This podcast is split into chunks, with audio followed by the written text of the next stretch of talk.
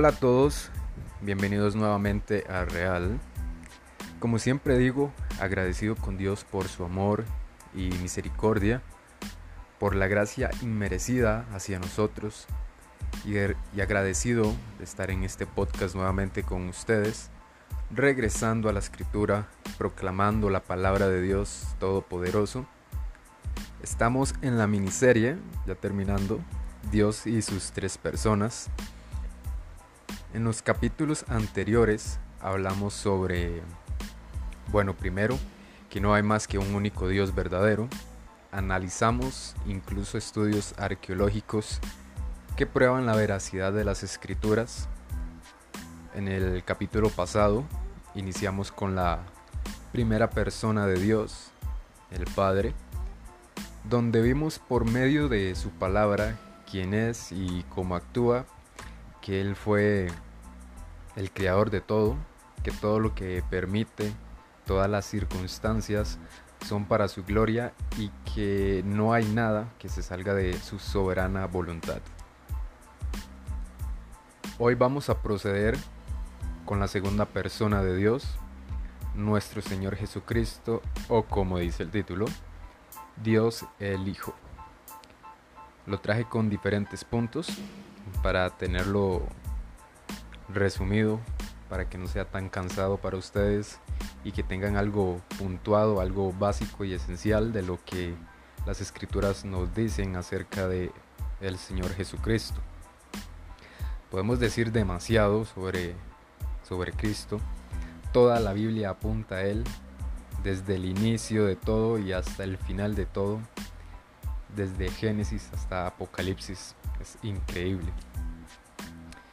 Y sin nada más que agregar, iniciemos. Ah, ok. Ah, tenemos nueve puntos, lo resumí en nueve puntos, por supuesto a la luz de la escritura. Eh, y esos puntos nos van a narrar sobre el Señor Jesucristo, de quién es, de quién hablaremos hoy. El primer punto. El Señor Jesucristo posee consigo todos los atributos de Dios. Desde luego, Él es Dios mismo. Por esta razón es coeterno con el Padre. Jesús dijo, Yo y el Padre uno somos. Juan 10:30. En una ocasión cuando Jesús hablaba con sus discípulos sobre que por Él se llega al Padre, uno de sus discípulos habló, ese el discípulo era Felipe. Felipe le dijo, Señor, muéstranos el Padre y nos basta. Jesús le dijo, tanto tiempo hace que estoy con vosotros y no me has conocido, Felipe. El que me ha visto a mí, ha visto al Padre. ¿Cómo pues dices tú, muéstranos al Padre? Juan 14, 8 al 9. Como había dicho en el primer podcast, Jesús es la imagen perfecta e idéntica de Dios. El segundo punto.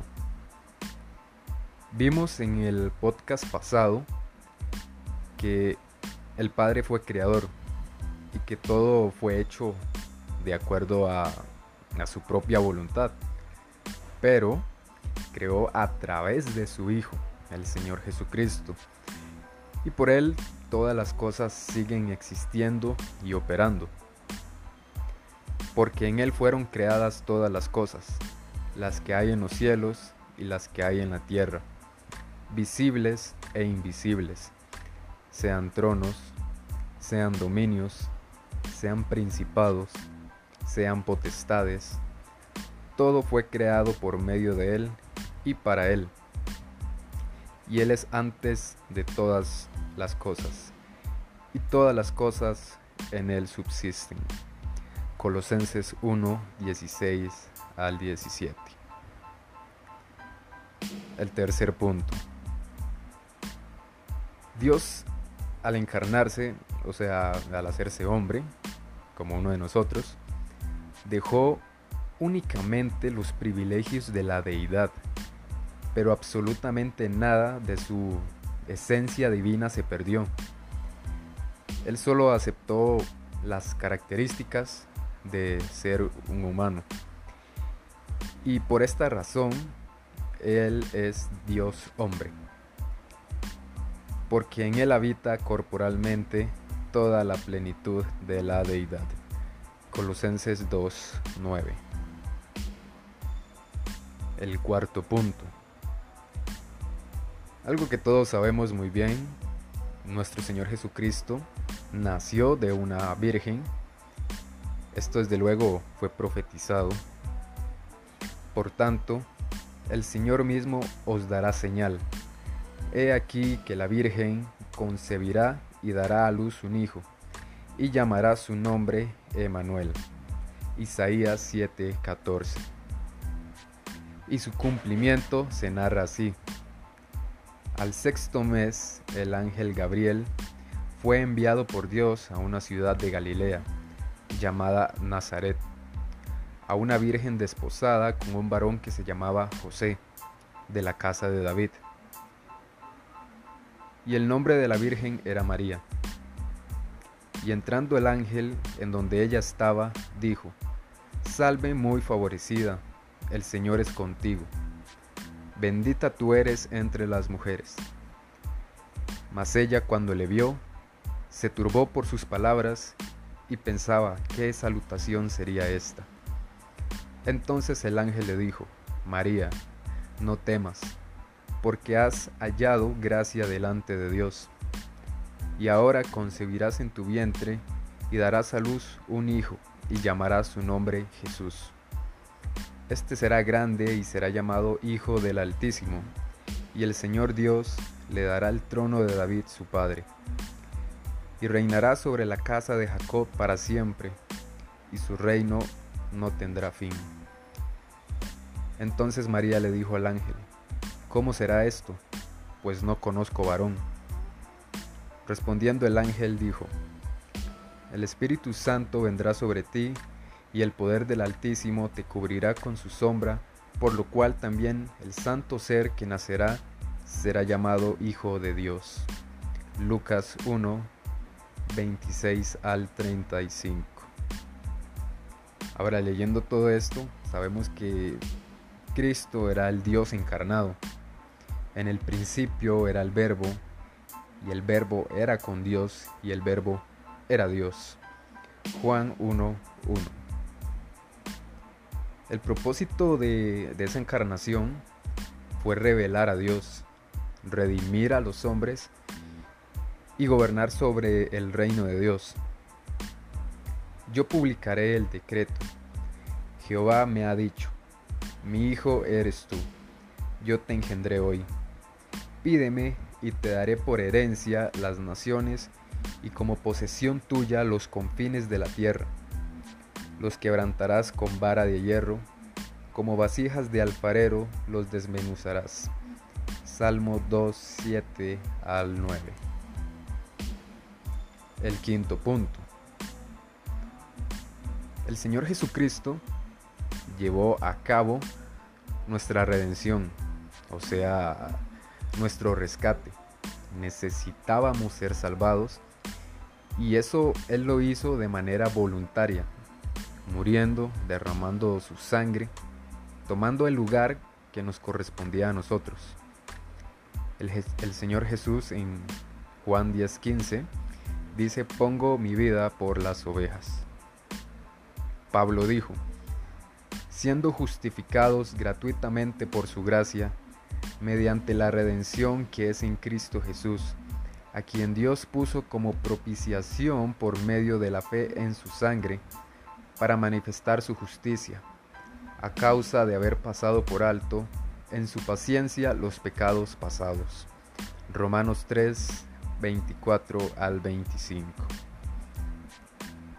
La muerte del Señor Jesucristo fue 100% eficaz, totalmente efectiva, nosotros como pecadores, al creer verdaderamente, somos librados del castigo, un día librados totalmente de la presencia del pecado, y por medio de Cristo somos vistos como justos, adoptados por Dios, convirtiéndonos en miembros de su familia.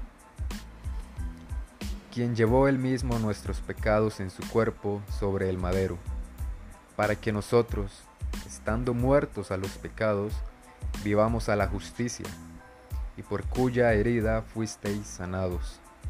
Porque vosotros erais como ovejas descarriadas, pero ahora habéis vuelto al pastor y obispo de vuestras almas.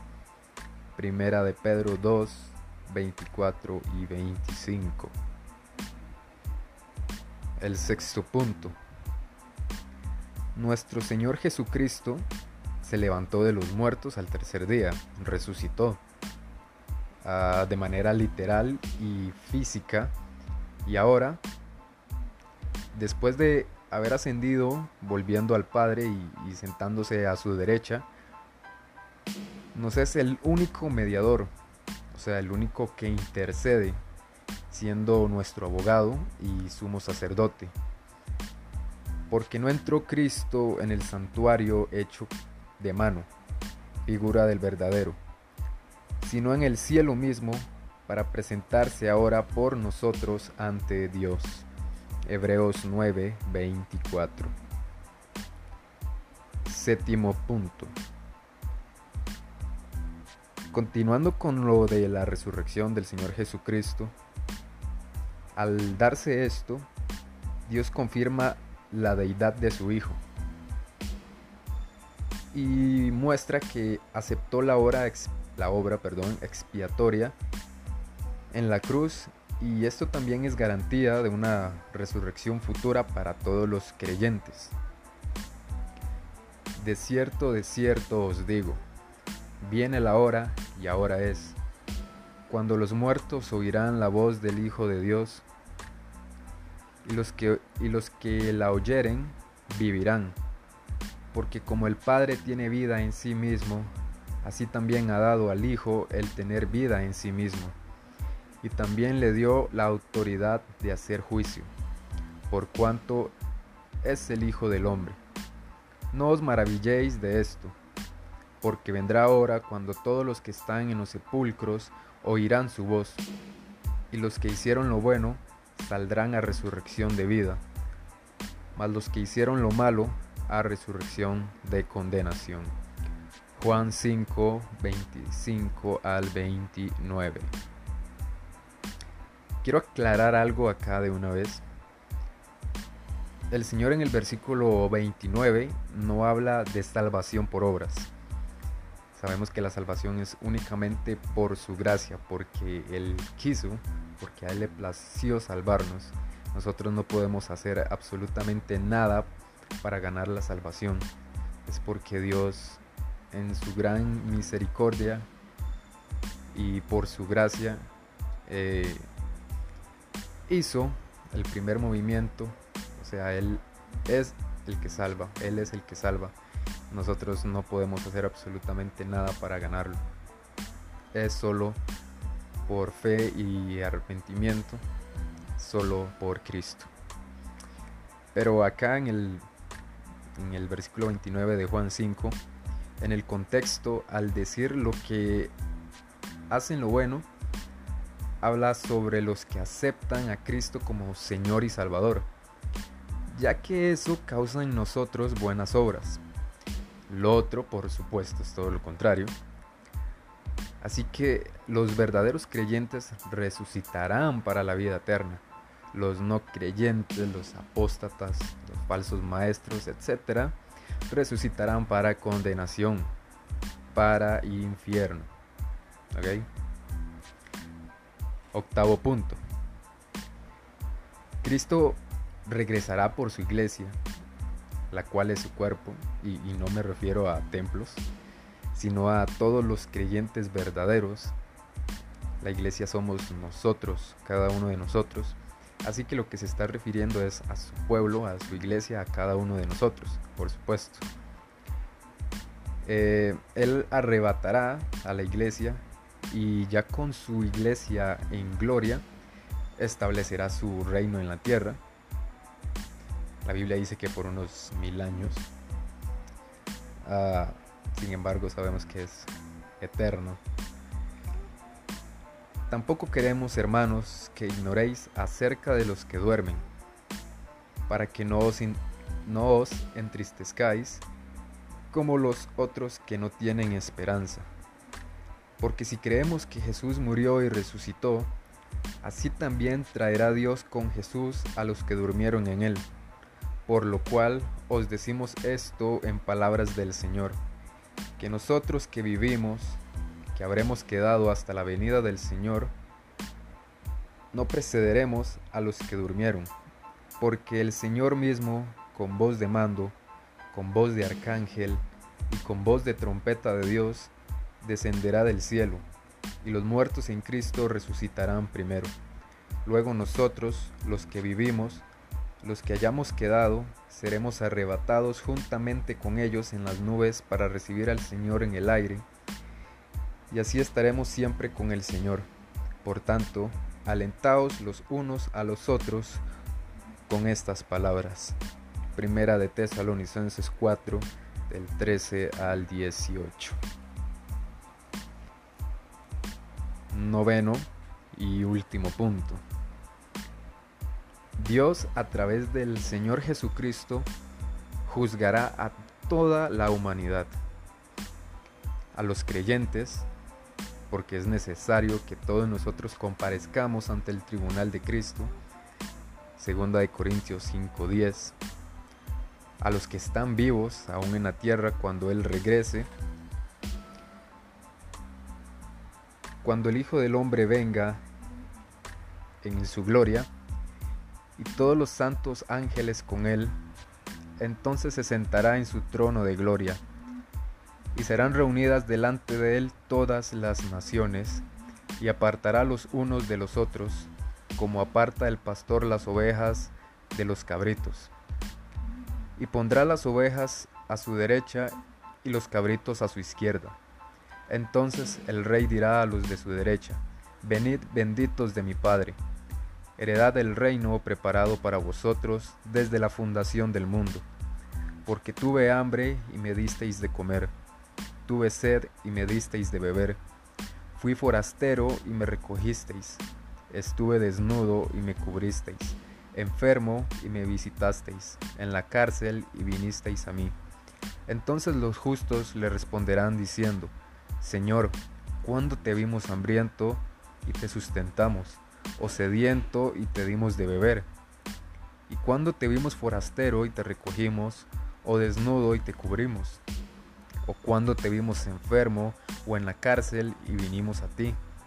Y respondiendo el rey les dirá, De cierto os digo que en cuanto lo hicisteis a uno de estos mis hermanos más pequeños, a mí lo hicisteis. Entonces dirá también a los, de, a los de la izquierda, Apartaos de mí, malditos, al fuego eterno, preparado para el diablo y sus ángeles. Porque tuve hambre y no me disteis de comer, tuve sed y no me disteis de beber, fui forastero y no me recogisteis, estuve desnudo y no me cubristeis, enfermo y en la cárcel y no me visitasteis. Entonces también ellos le responderán diciendo, Señor, ¿cuándo te vimos hambriento, sediento, forastero, desnudo, enfermo o en la cárcel y no te servimos? Entonces le responderá diciendo, De cierto os digo que en cuanto no lo hicisteis a uno de estos más pequeños, tampoco a mí lo hicisteis.